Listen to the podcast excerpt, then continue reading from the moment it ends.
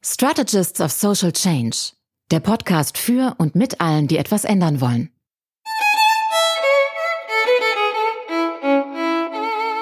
Herzlich willkommen bei den Strategists of Social Change, dem Podcast für alle, die was ändern wollen. Ich freue mich, dass eine Strategin sozialen Wandels wieder hier bei mir sitzt.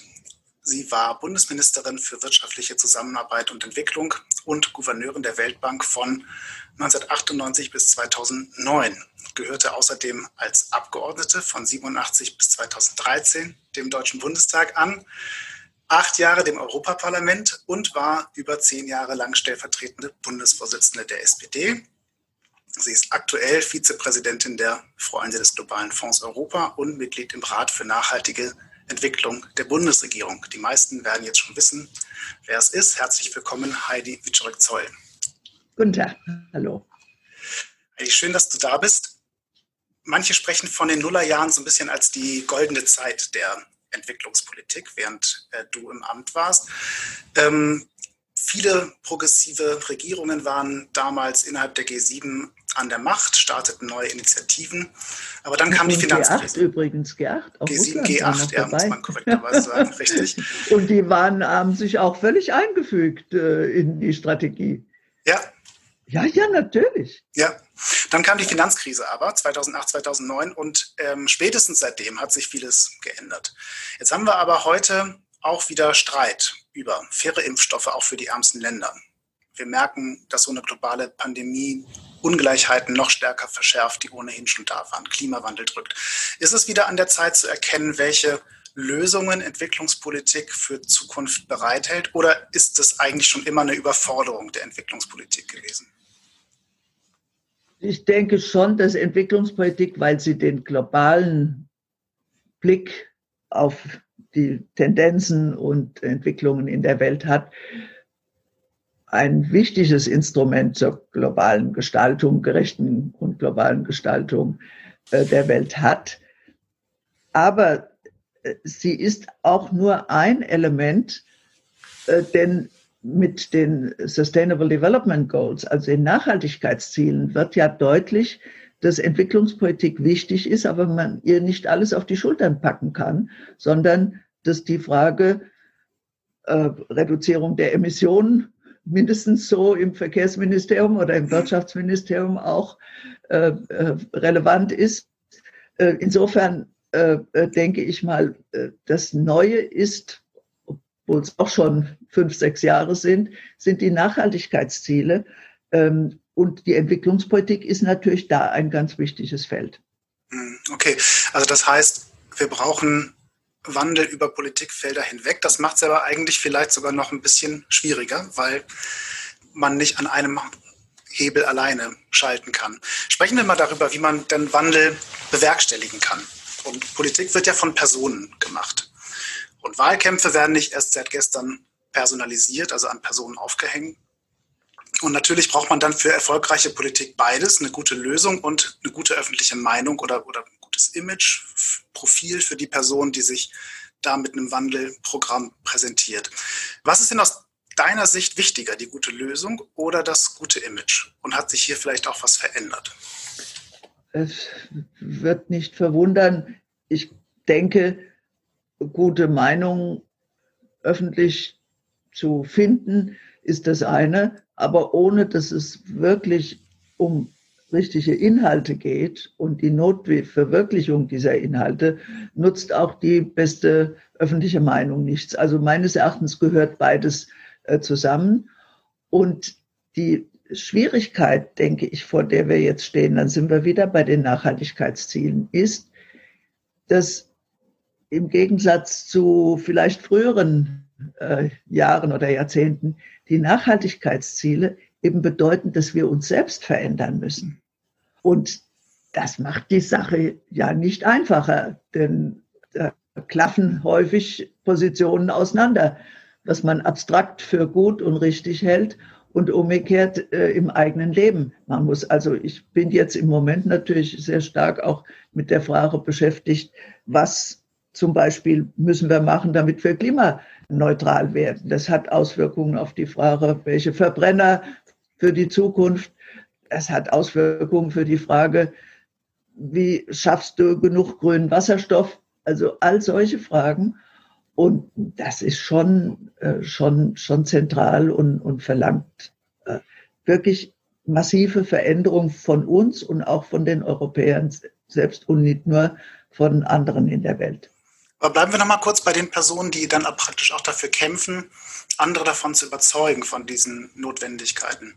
Es ist ja heutzutage gar nicht so einfach, ähm, da in der Politik äh, dafür zu kämpfen, wenn man sich anschaut, dass Kommunalpolitikerinnen und Kommunalpolitiker für teilweise ganz, also einfach nur dafür, dass sie das Amt bekleiden, schon massiv ähm, angefeindet werden in, in sozialen Medien.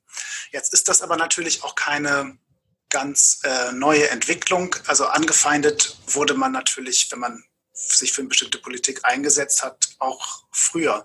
Kannst du dich da an bestimmte Situationen erinnern, die dich besonders getroffen haben, ähm, als du für bestimmte Themen eingestanden bist, äh, dass dir da die öffentliche Debatte entgegenschlug?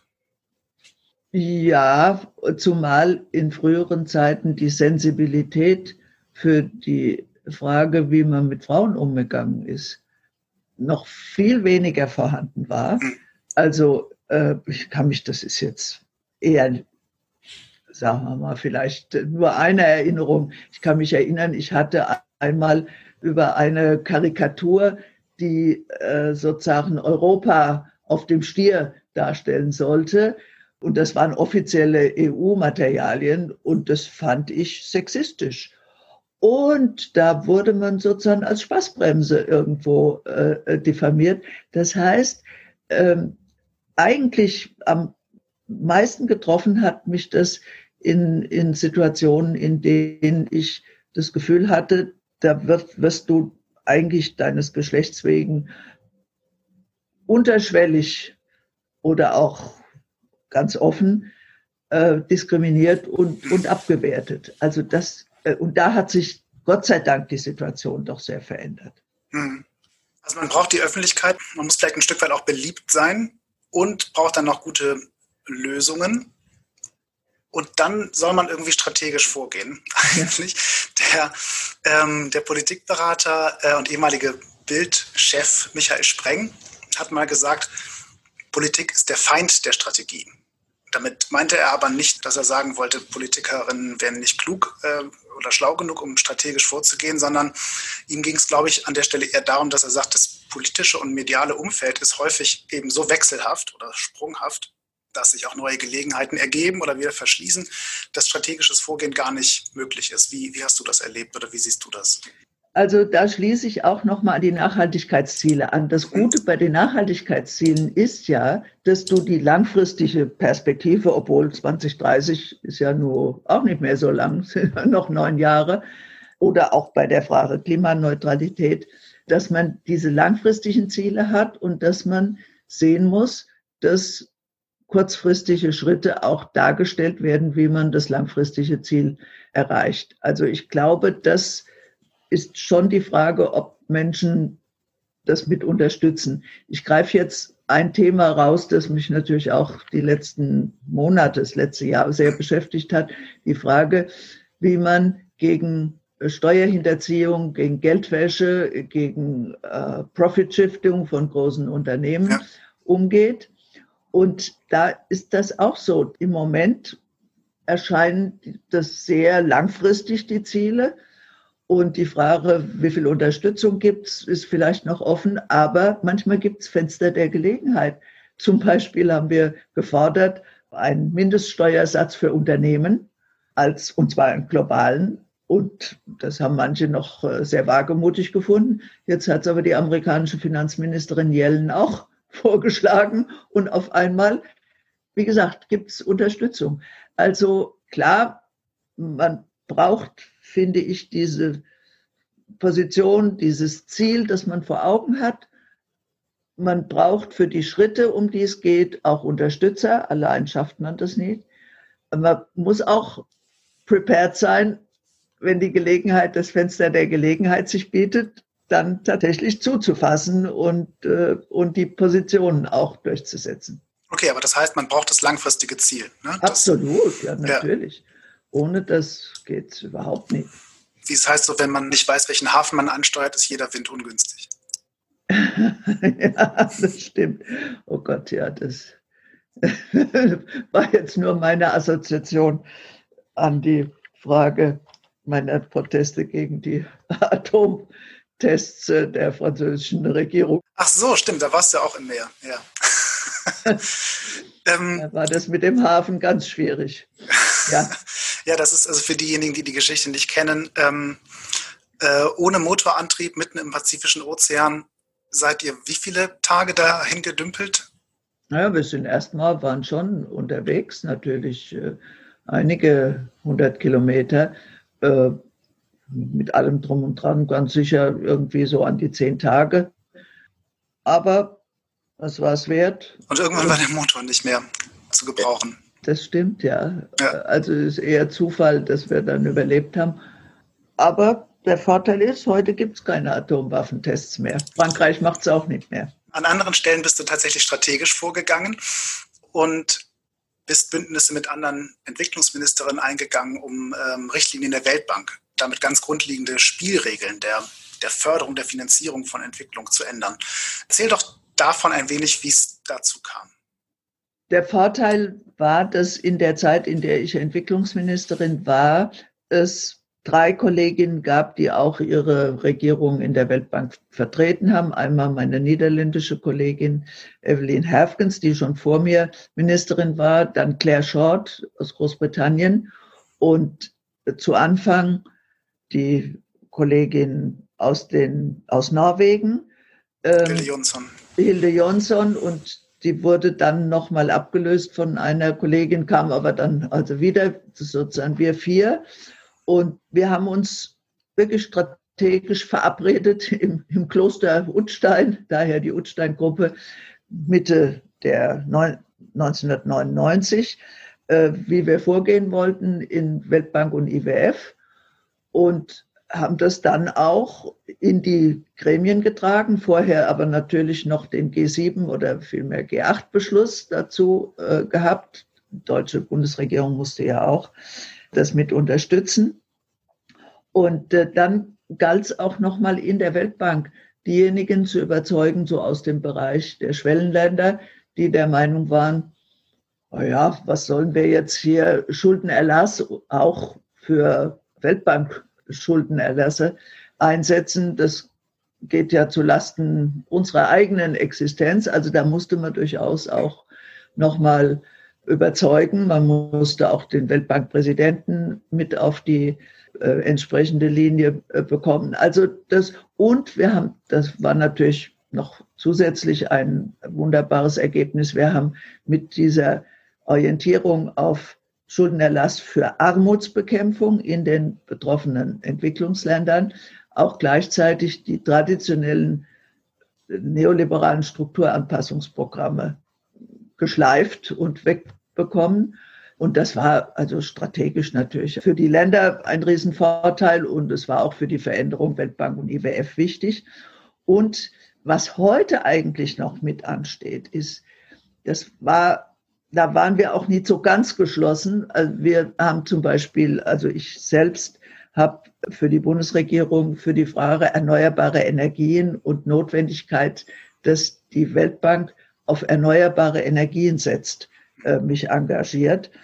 Und es gab dann eine Phase auch der Unterstützung von mehreren, aber real ist es heute noch so, dass, glaube ich jedenfalls, ein Teil von Programmen, die fossile Energien haben, immer noch auch von der Weltbank unterstützt werden. Das heißt also, da wirklich eine absolute Veränderung und Umorientierung hinzubekommen.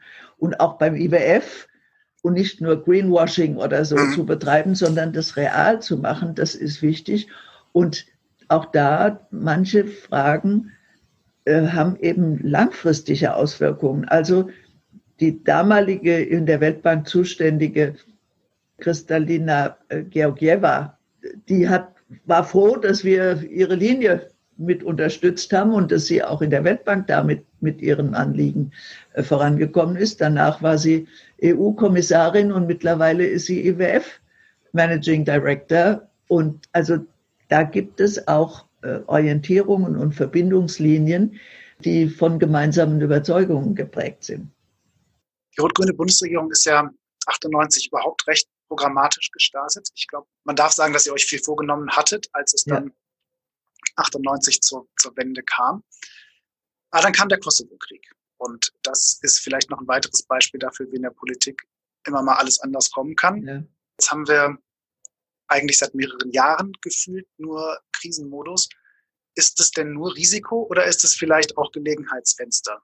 Vielleicht auch für eine neue Bundesregierung, die in irgendeiner Form ja anders zusammengesetzt sein wird ab also, September. Ich gehe davon aus, dass wir mindestens jetzt jenseits der Frage, welche Regierung man sich eigentlich darauf einstellen muss, dass man Resilienz entwickeln muss. Als Person, auch als Gesellschaft und auch als Politik, weil es doch wohl so sein wird, dass schnelle Veränderungen passieren und wo man nicht in Panik verfallen darf, sondern wo man versuchen muss, entsprechende Entwicklungen zu steuern und zu gestalten.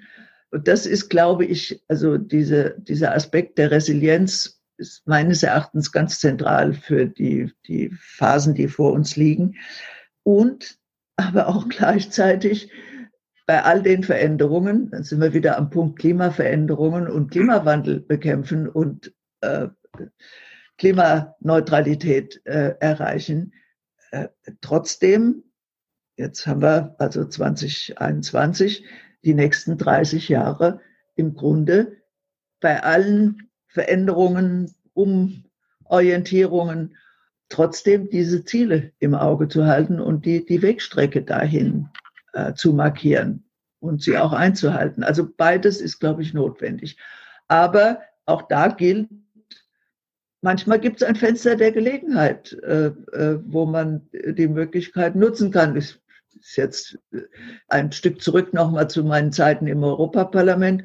Ich habe damals die Gelegenheit genutzt, mit meinem britischen konservativen Kollegen im Außenwirtschaftsausschuss ein Konzept für eine europäische restriktive Waffenexportpolitik zu entwickeln und habe damals schon lange her die Gelegenheit genutzt, dass Franzosen und Briten im Falklandkrieg, Stichwort Argentinien, äh, sozusagen einander sich in der Welt bekämpft haben. Also man muss manchmal die Gelegenheit nutzen und auch Bündnispartner finden und suchen, die vielleicht nicht von vornherein einem auf die Fahne geschrieben sind.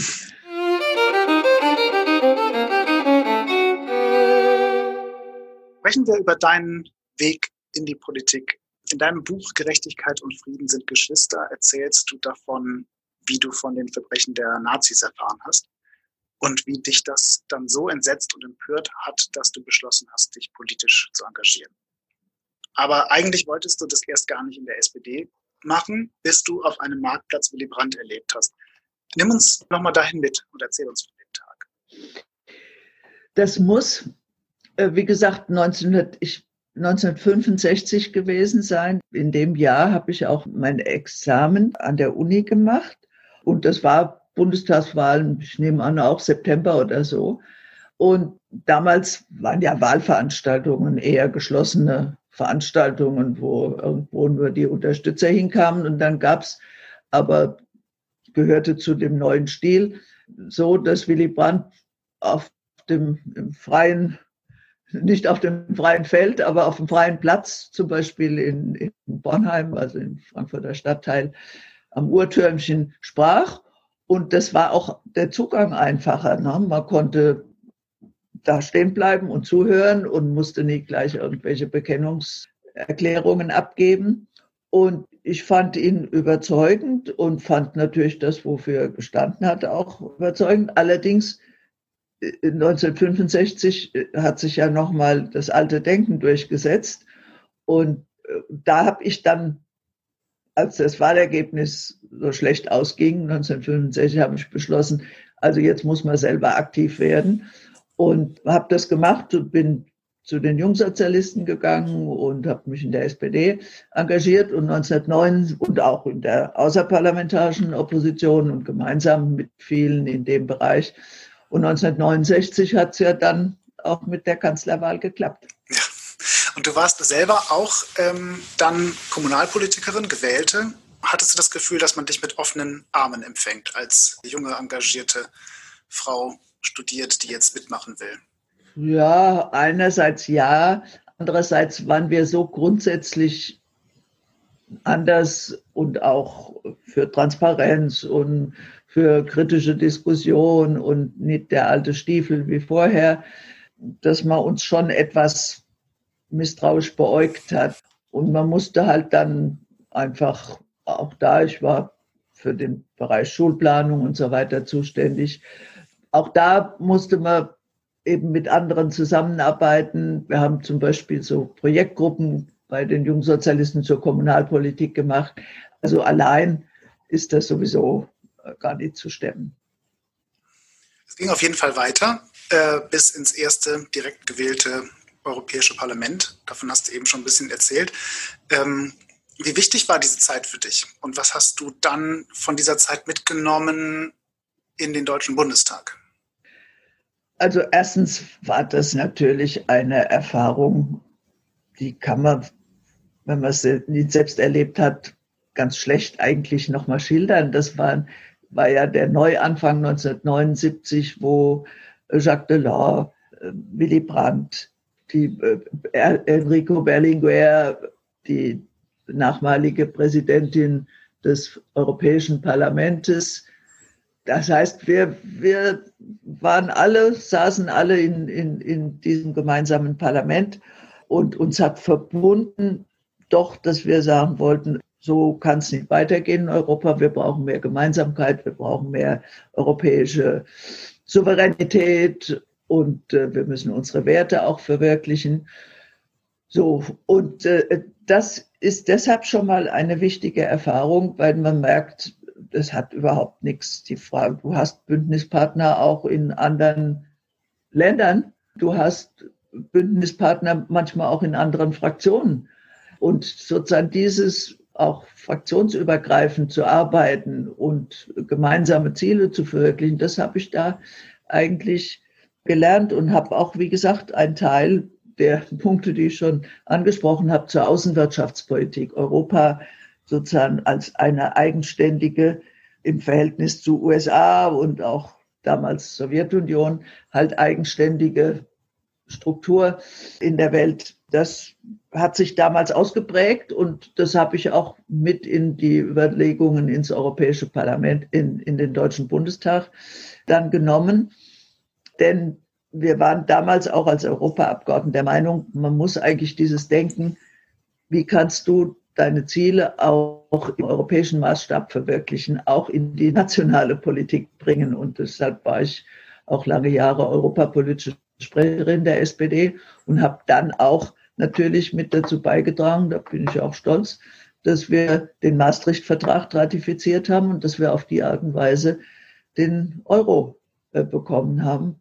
Und da gibt es ja immer noch langfristige Auswirkungen heute. Einmal geht es darum, halt wirklich eine Finanz- und Bankenunion äh, zu verwirklichen und die politische Union äh, zu verwirklichen und nicht nur die, die Währungsunion und den Euro zu einer wirklichen äh, Stärke auch auf den Weltmärkten zu schaffen. Also das sind langfristige Themen, die ich dann auch natürlich weiterverfolgt habe.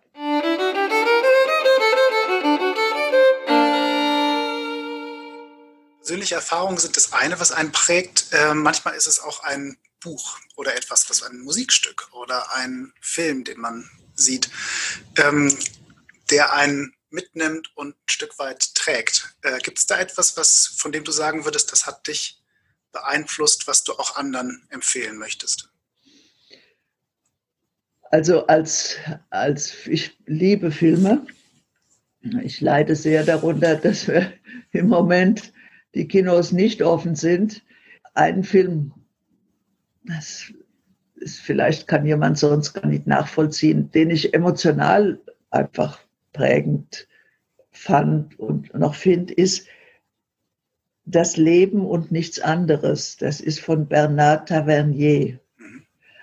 Das muss, ich glaube, muss man nochmal nachgucken, irgendwie Ende der 80er Jahre gewesen sein, äh, der Film. Jedenfalls handelt das äh, von einem ehemaligen Kommandanten, äh, französischen Kommandanten während des Ersten Weltkrieges, der nach dem Ersten Weltkrieg im Grunde getötete Soldaten finden muss und, und in dem Bereich arbeitet. Und das ist also für mich auch so ein Ausdruck gewesen, der, der eigentlich immer sagt, er weiß, ob eigentlich alle Beteiligten am Frieden interessiert sind. Es ist für mich so ein Ausdruck auch ja, einer Friedenssehnsucht und einer Friedensorientierung, die in dem Film zum Ausdruck kommt, in einer sehr, sehr, für mich jedenfalls emotionalen äh, Art und Weise. Weil ähm, der Krieg für dich ähm, der größte Feind ist? Ist das richtig? Ja, also den muss man schon stoppen, wo man kann. Wir sind fast am Ende unseres Gesprächs. Ähm, zum Schluss mache ich das immer so, dass ich drei Sätze vervollständigen lasse. Und äh, die kommen jetzt. Bist du bereit? Es gibt doch, die, ich war ja mal auch Vorsitzende des Koordinierungsbüro der Europäischen Organisation, da waren auch die Pfadfinder dabei. Be prepared.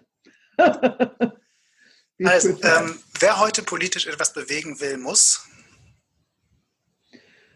sich engagieren und mit Partnern und Partnerinnen zusammenarbeiten. Entwicklungspolitik der 20er Jahre, also der 2020er Jahre ist? Eine Chance zu, zu gestalten und, und die Grundorientierungen weiterzuentwickeln. Annalena Baerbock wünsche ich Ähm, dass sie einer künftigen rot-rot-grünen Bundesregierung angehört mit dem Kanzler Olaf Scholz. Herzlichen Dank. Das war Heidemarie Witschröck-Zoll hier bei den Strategists of Social Change. Wenn ihr Fragen und Gedanken habt, schreibt uns gerne an ssc.sebum.berlin. Heidi, ganz, ganz herzlichen Dank, dass du dabei warst. Gerne. Und das Experiment hier mit uns gewagt hast. Und wir freuen uns auf das nächste Gespräch. Tun wir was dazu.